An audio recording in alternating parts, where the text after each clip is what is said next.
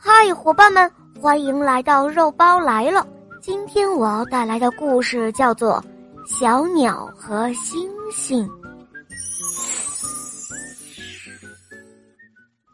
有一只小鸟，它已经忘记了它的故乡，忘记它小时候的家，它只记得很小的时候就离开了父母，独自飞向远方。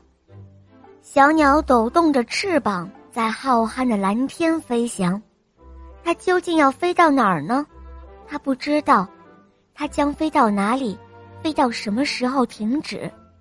小鸟当然想找一个地方建立自己的家。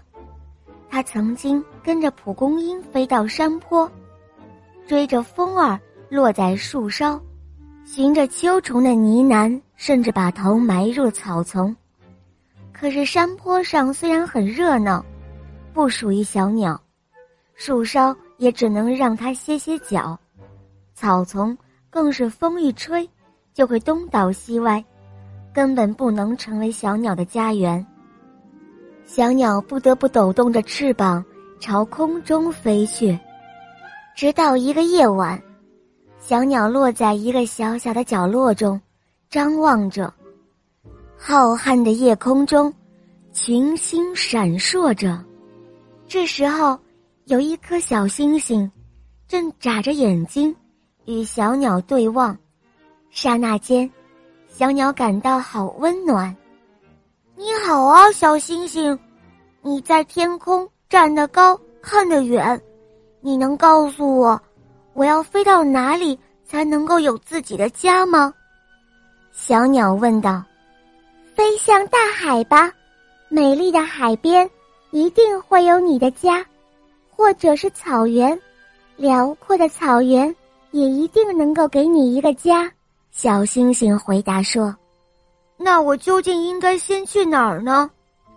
你想去哪儿就去哪儿，我都会一路陪着你的。”小鸟激动的流下了眼泪，它从来没有想到，会有一颗小星星陪着它去寻找家园。